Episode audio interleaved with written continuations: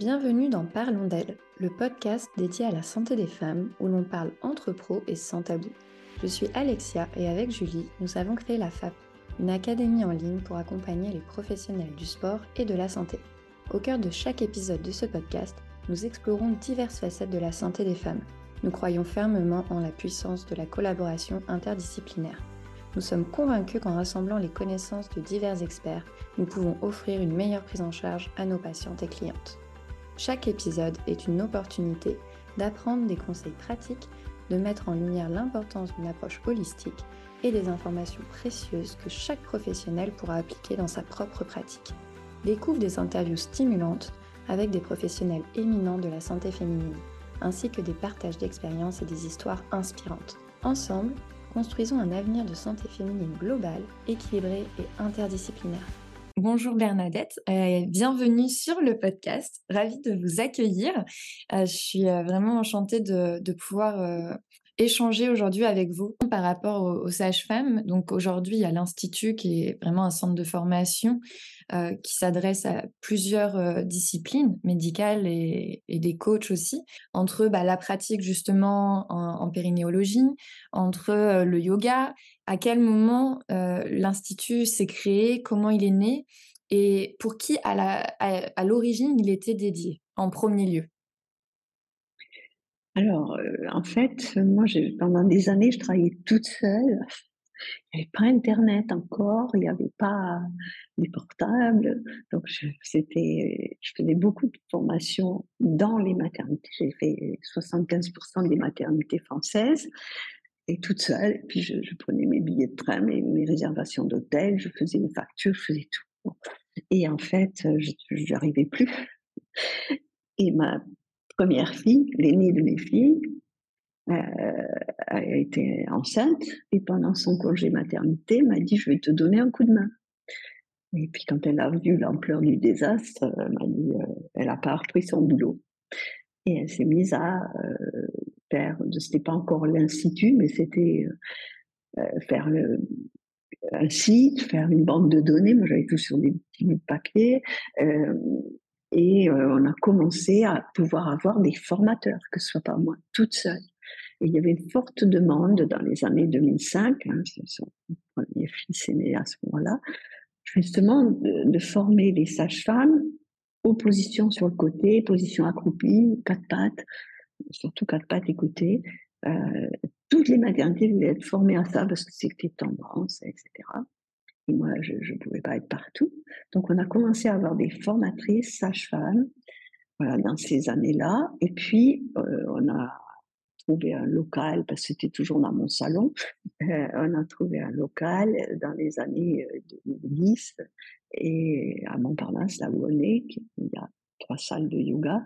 Et aujourd'hui, je continue à faire des cours de yoga pour moi, pas pour, pour, moi, oui, et pour avec les, élèves qui me suivent depuis très longtemps. Et aussi du yoga prénatal, euh, encore euh, plusieurs cours par semaine. Et le reste du temps, des formations. Mais il y a plusieurs formateurs. Dans les formateurs, au début, les sages-femmes. Ensuite, les kinés à partir du livre abdominaux arrêter le massacre, les kinés ont commencé. Ils n'étaient pas du tout dans la maternité à l'époque, pas du tout. Et puis, euh, et puis après, ben, les, professionnels de la forme, les coachs, les éducateurs sportifs, et bien sûr les professeurs de yoga qui aujourd'hui font beaucoup de prénatal, alors que ça n'existait pas du tout euh, à l'époque. Hein. Voilà, donc euh, l'Institut propose des formations à Paris, on a trois salles, mais aussi en, province et à l'étranger, on a des formateurs localement, de, peuvent être sage-femme, kiné, ostéo, euh, éducateur sportif, euh, éventuellement. Les médecins, je n'en ai pas encore de formateurs. Bien en formation, surtout quand je vais dans les maternités, participe éventuellement. Oui, bien sûr, j'aimerais bien parce que voilà, c'est toujours euh, intéressant d'avoir quelqu'un qui est parfaitement au courant des dernières technologies, des, derniers protocoles, etc.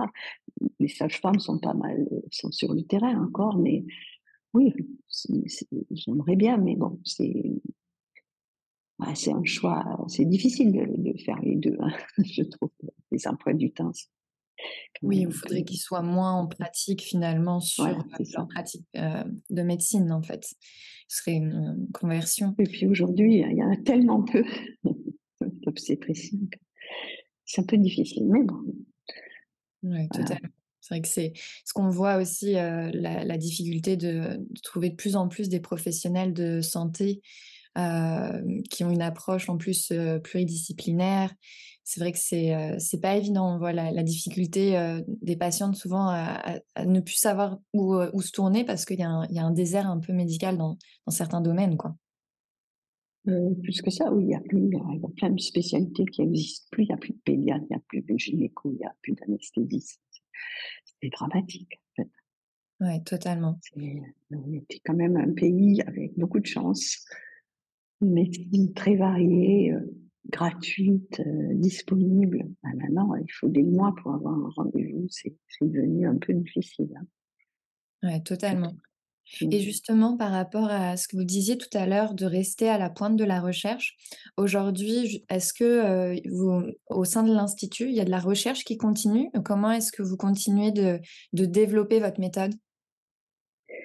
Alors, il y a tout le temps de la recherche en ce sens que euh, moi je, je voyage beaucoup, je m'enrichis beaucoup de, choses à l'étranger, y compris au Québec, y compris euh, au Japon, au Brésil, dans des pays euh, qui ont quand même des, hautes technologies ou des, Japon, le Québec est très en avance sur beaucoup de choses, etc. faire de la recherche scientifique avec euh, euh, toutes les contraintes de la recherche, c'est très difficile. Une recherche qui devrait enfin sortir, que j'ai faite sur le diastasie, c'est-à-dire l'écartement des abdos grand droit. Il y a une recherche qui va se lancer sur les blessures dans, la pratique des sports. Mais euh, je je suis pas un arbre de recherche avec des financements et tout. En revanche, je beaucoup, j'ai énormément de mémoire de kiné et de sage-femme et d'ostéo. Les mémoires n'ont pas assez de puissance, euh, de nombre de cas pour être publiés dans les grandes revues scientifiques, mais petit à petit, un petit caillou se, se complète et ça j'en ai une dizaine par an de mémoire. Euh, et euh, je fais des choses qui sont validées par l'image, par exemple, j'ai fait des, radios sur moi, des scanners sur moi. J'ai mis une de mes filles dans l'IRM. J'ai refait récemment de l'électromyographie sur moi pour objectiver des choses. C'est pas c'est pas de la recherche randomisée euh, 10 000 cas, mais c'est objectiver quand même des effets euh, de, choses. Quand on voit l'IRM, comment le diaphragme bouge, tout ce qui bouge en dessous, euh, ça a quand même une certaine valeur. Mais c'est vrai que ça passe presque toujours par, nous, directement. Donc, par exemple, euh, quand j'ai fait des radios sur moi et puis des scanners, c'était à propos de ce truc qui arrive 30 ans plus tard et qui est tendance, tendance, tendance aujourd'hui. Ça fait 30 ans que je j'essaye de faire passer ce, message que euh, quand on écarte les genoux, eh ben, on ferme le périnée et que j'ai fait des radios sur moi, des scanners sur moi pour montrer ce qu'on peut gagner en changeant la posture, donc cette fameuse rotation des fémurs dont on parle très très très fort aujourd'hui, avec plein d'erreurs biomécaniques. C'est des recettes mal comprises je ne sais pas si vous avez cette sensation-là. Moi, je le vois beaucoup quand je parle de nutrition, par exemple, avec, euh, avec les personnes que je vais suivre, où il y a effectivement un tout petit morceau qui est vrai dans une méthode. Et du coup, on prend ce tout petit morceau pour valider une méthode qui quand elle est globale, elle est terriblement fausse. Et, euh, et, je le vois beaucoup dans les régimes, tout ça. Moi, ça me fait, ça me fait vraiment bondir à chaque fois. On va juste prendre un mini truc euh, et puis se dire, oui, alors ça, ça fonctionne. Et après, on fait une méthode qui est mauvaise pour la santé sur le long terme. Et je pense que c'est des choses qu'on revoit aussi, des effets de mode qu'on voit en fait aussi beaucoup parce qu'aujourd'hui c'est beaucoup plus médiatisé. Le périnée, la grossesse, la ménopause, tout, tout ça. La suite de couches. C'est un combat de, pour moi depuis. J'ai un premier livre, Bébé, la vive maman, au début des années 2000. J'étais toute seule parce que ça intéressait personne, les suites de couches. Maintenant, on parle que de ça. Donc, le problème, c'est qu'après, quand, la vague va redescendre, on va tout jeter. Justement, ce qui était euh, au sommet va, va être rejeté. Et parfois, des extravagances sur certaines postures. Récemment, une femme qui a été laissée, mais vraiment beaucoup trop longtemps, et comment, comment elle-même n'a pas eu le réflexe de bouger en position de tailleur. Et il y a eu des problèmes. Bah, on interdit le tailleur, c'est fini. Alors que, voilà, c'est pas tellement le problème. C'est c'est parce que vous, les régimes, alors si on vous dit bah, il faut plus manger, bah, du tout, bah, d'accord, ça va mal se passer.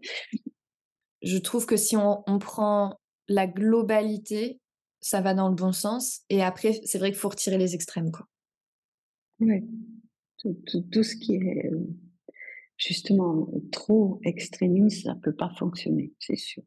En ce moment, en obstétrique, il y a vraiment des choses extrêmes.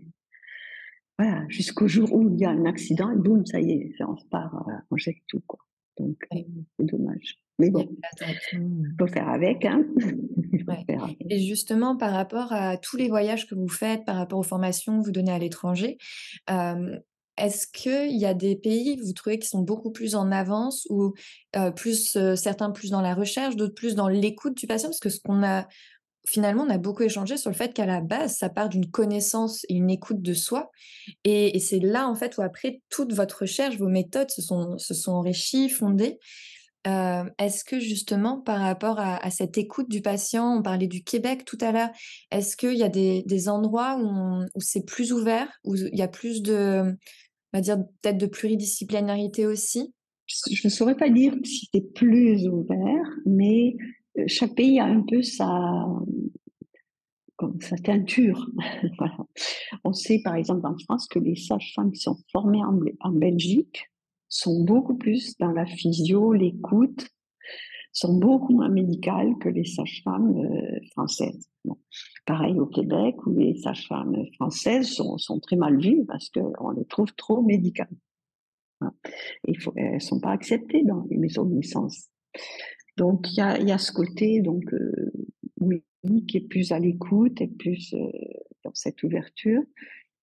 Au Brésil, par exemple, c'est euh, c'est une, une vision très très animée, très, il y a beaucoup de monde autour, il y a, il y a, la musique, on chante dans, sa salle d'accouchement, alors, c'est ou, césarienne ou au contraire hyper physio, mais, mais c'est très animé. Au Japon, on n'entend pas un bruit et, c'est quand même une très maîtrisé, très très très maîtrisé. Mais en fait, ça correspond à des cultures, ça correspond à des manières de vivre.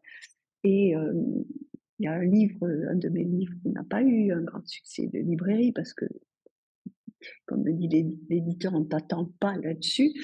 Euh, c'est féminité, maternité, comment les femmes sont manipulées. Et finalement, on se rend compte que, bah, voilà, que ce soit par la religion, que ce soit par euh, euh, la culture, par les professionnels de santé ou par les réseaux sociaux, c'est bien difficile de s'écouter au sens de dire là c'est moi et là c'est ce qu'on m'a dit qu'il faut faire, etc. C'est très difficile de trouver vraiment cette, euh, voilà, cette, euh, liberté. Je ne pense pas qu'il y a de vraie liberté. Moi, je dis que j'ai eu beaucoup de chance dans le hasard de mes accouchements, qui étaient des accouchements, c'est vrai, euh, très si je dis facile, ça, c'est pas tout à fait, pas, pas simple, pas sans douleur du tout, c'est pas le truc. Euh, mais oui, quand même très, très, très supportable et je, très naturel, très dans l'animalité peut-être. J'ai vécu toute mon enfance à la campagne, j'ai fait beaucoup de naissance. Euh, j'ai eu beaucoup de chance à ce niveau-là, c'est que finalement, moi, je savais rien, je m'étais pas préparée, je suis arrivée j'étais plus ou moins toute seule et, euh, mais toute seule, pas au sens abandonné. J'étais en sécurité. J'étais en sécurité, mais on m'a pas dit il faut faire ci, il faut faire ça. Ça s'est fait parce que la physiologie s'est faite. Voilà. Donc je, je sais que j'ai eu beaucoup de chance à ce niveau-là. Parce que si on m'avait dit, allez, maintenant tu, attrapes les barres, tu lèves la tête, tu bloques, tu pousses, je l'aurais fait. Et je ne me serais jamais posé la question, mais pourquoi j'ai pas eu besoin de faire ça? Voilà, donc, euh, mais je trouve que partout il y a des choses hyper intéressantes, mais euh, partout on voit qu'il y a quand même euh, des, un peu une pensée culturelle ou religieuse qui est derrière, parce que il y a un enfant et que le pouvoir sur l'enfant, voilà, c'est, la société, ça m'en parle beaucoup. Hein. Ouais, c'est hyper intéressant. C'est hyper intéressant d'avoir cette vision justement et de se dire, mais oui, au Japon, finalement, elles accouchent en silence. Donc pourquoi est-ce que dans mmh. certaines maternités, ça hurle? Et, et de se dire que l'impact de la culture, finalement, de l'éducation, euh, du conditionnement, peut avoir sur... Euh, et je pense que... Pourquoi elles ont eu toutes tout des, des péris pendant un certain temps, puis aujourd'hui on n'en veut plus? Il y a des tas de raisons, des tas de raisons. Il y a une raison culturelle et il faut jamais, jamais oublier qu'il y a l'économie. Il n'y a plus d'anesthésiste, il n'y a plus de produits. Donc on vous dit, euh, péri, c'est très mauvais. Bon, voilà. Avant, c'était très bon parce qu'il y avait des anesthésistes qui, qui arrivaient en maternité, il fallait bien qu'ils travaillent. Euh, Ce genre de choses, quoi, qui est tout bon et puis qui après devient tout mauvais, c'est quand même un peu, un peu étonnant. On peut se poser des questions quand même. Et ce qui est triste, c'est qu'on n'est pas dans l'intérêt euh, ni de la maman, ni de l'enfant quand on prend ce genre de décision, au final. Alors, ça, ça dépend comment on vit. C'est compliqué. Par exemple, je vais vous parler de la césarienne. la césarienne, euh, je suis allée beaucoup en Thaïlande. Euh, en Thaïlande, vraiment, j'ai rencontré des professionnels, médecins, pédiatres, euh, obstétriciens qui n'avaient rien à me vendre, à me prouver, qui, qui sont hospitaliers. Ils étaient vraiment persuadés que la césarienne, c'est ce qu'il y a de mieux pour la mère et l'enfant. Ils en sont persuadés. Et ça tombe bien parce que les parents veulent aussi la césarienne parce que ce qui est important, c'est le jour et l'heure de naissance, en lien avec l'astrologie.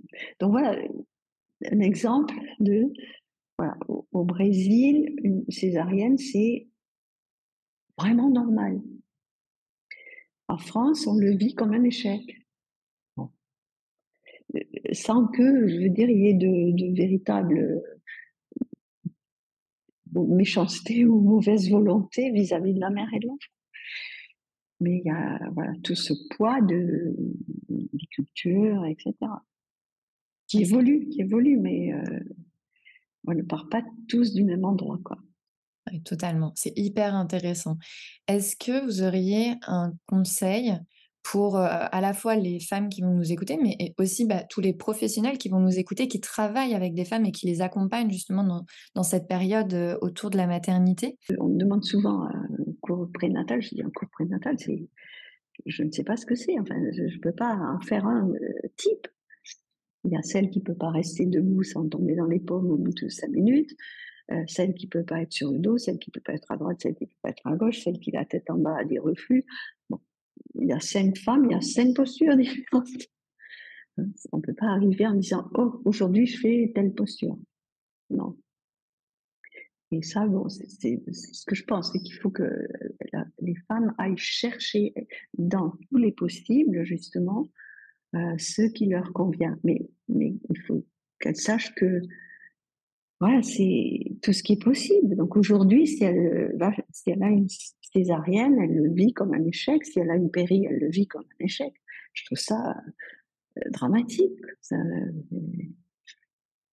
c'est, voilà, c'était ça qu'il fallait à ce moment-là pour elle, pour son enfant. C'est tout. Il n'y a, aucun jugement à porter là-dessus. C'est quand même un petit peu fort, quoi, un petit peu dur. Ouais, et je pense que ça ça va aussi avec le fait qu'on cherche des méthodes précises. On veut mettre Mmh. tout dans des box, dans des cases. Donc on veut un cours type, on veut un accouchement type et on veut un postpartum type et qu'au final, on se trompe parce que c'est pas ça. Chaque grossesse c'est différente, chaque femme est différente, et qu'au final, en fait, c'est on en revient, en fait, à à à la base, le yoga, d'apprendre à se connaître, à se faire confiance finalement et à s'écouter et puis sentir ses besoins, reconnecter avec son corps. Tout à fait, mais malgré tout, le yoga, il y a quelques règles. C'est pas n'importe quoi, c'est pas freestyle, heu, on fait n'importe quoi et si c'est très précis finalement dans les placements, dans la le repère de la respiration. Il y a quand même des choses quoi, c'est pas c'est pas freestyle. Et alors dans le genre, quand je vois tout ce qui est montré comme position d'accouchement, bah, les 3/4 sont fausses, archi fausses d'un point de vue biomécanique. Mmh. et en fait, heu, bah, il y a certaines choses que qui n'existent pas, enfin, qu'aucune femme n'a accouché allongée, les jambes tendues, des choses comme ça, enfin et heu, je dis pas qu'on montre ça, mais on montre souvent en relaxation ou autre, bon, une femme les jambes, heu, une femme enceinte les jambes allongées, heu, elle est pas bien, en général. Elle a très mal au dos et cetera, sauf sauf, heu, certaines morphologies, mais voilà donc heu, c'est un peu difficile parce qu'il il faudrait vraiment revenir à chaque fois avec la personne qui cherche ce qui lui va bien à ce moment-là. Mmh. Heu, un mixte en fait de de la biomécanique, la physiologie et la discussion finalement avec la personne pour, heu, voir ce qui convient le mieux à chaque femme. Oui, parce que, heu, dans dans l'accouchement, il y a quand même une dynamique, un mouvement donc l'exemple que je donne souvent, c'est, l'accroupi, on va accoucher accroupi. On revient là-dessus tous les 10 ans, heu, parce que la gravité. Heu, oui, mais la plupart des gens ne sont pas capables d'être accroupis, talons au sol, pieds parallèles. C'est ça l'accroupi et pour accoucher, il faut être en suspension, sinon on expose le périnée en OK, donc heu, je leur demande de se mettre accroupi et puis les 3/4 sont les pieds en canard et leur dis: «Écoutez, si vous êtes sur les skis, qu'il fait beau, que vous êtes bien dans votre tête, tout va bien, vraiment. Que vous mettez vos skis comme ça, beh, ça va pas aller bien longtemps. La mécanique, on peut pas la nier quand même. On peut pas se raconter: "Je suis bien, donc c'est bien". Non, ça va aller mal. Parce et le bébé, il passe juste, vraiment juste. Donc si on n'est pas dans l'axe, s'il y a pas un minimum de choses qui sont respectées, on a beau se dire que tout va bien, ça va pas bien. C'est ça qui est compliqué, c'est de il y a un peu tout, hem, tout mécanique ou tout dans la tête, mais en fait, heu, c'est un peu des 2, mais la mécanique, on peut pas la nier dans l'accouchement. On peut pas. C'est quand même, heu, voilà fondamental et dans les dans toutes les espèces, quoi. Il y a des il y a il y des espèces qui volent, il y en a qui nagent, il y en a qui courent, il y a bon et et on peut pas dire: «Bah non, beh, tout le monde doit courir, tout le monde doit voler», heu, c'est comme ça. Totalement. Mmh. C'est vrai que ce ce retour aussi, heu, à on en a parlé un petit peu, hein, par rapport aussi à votre enfance dans la nature, mais je pense que cette observation de la nature aussi, cette écoute de la nature, ce juste cette prise de recul au final et de se dire: «Mais en fait, il y a plein de façons de faire». Oui, tout à fait.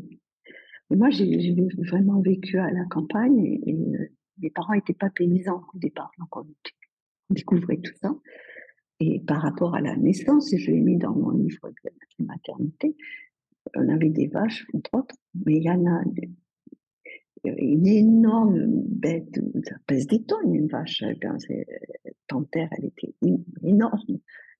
À chaque fois, elle venait nous chercher, elle venait taper à la fenêtre, elle tremblait de tous ses membres, il fallait qu'on reste avec elle et d'autres allaient se cacher. On les trouvait pas pendant 3 jours. Voilà, il y a des comportements même chez les animaux, étonnants parfois. Heu, mais bon, c'est comme ça. Enfin, Génial. il y a des femmes qui ont besoin d'être très entourées, il y en a qui ont besoin d'être un peu plus intériorisées. C'est vrai, je suis totalement d'accord et au final, il n'y a pas une règle, il n'y a pas une façon et on en revient toujours à, cette idée de, rester vraiment dans, l'écoute, dans l'observation, dans l'attention. Et puis, bah, nous, quand on accompagne, au final, de s'adapter à ce dont la personne a besoin aussi, avec nous, nos connaissances qui permettent justement de la guider pour ne pas faire d'erreur.